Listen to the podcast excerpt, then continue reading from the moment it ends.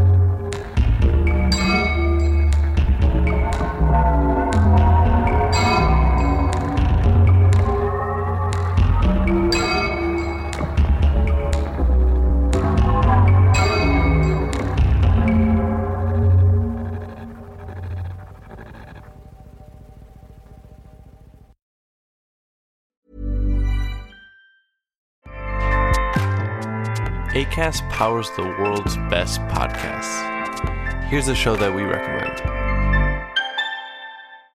This is Roundabout Season 2, and we're back to share more stories from the road and the memories made along the way. We're talking rest stops. If we're stopping to get gas, you will be timed. you will be for sure. Misguided plans, I grew up in the city, so I have like, you know, a healthy fear of real extreme darkness. this was like wilderness. a lot of laughs, Y'all weird, but you, yeah, you, you were different. Like you were real different, bro. I can't really put my finger on it. and so much more. Just goes to show that unexpected things sometimes are the best when it comes to a road trip. Roundabout Season 2, presented by Nissan, is live now with new episodes rolling out every Thursday. Listen and subscribe wherever you get your podcasts.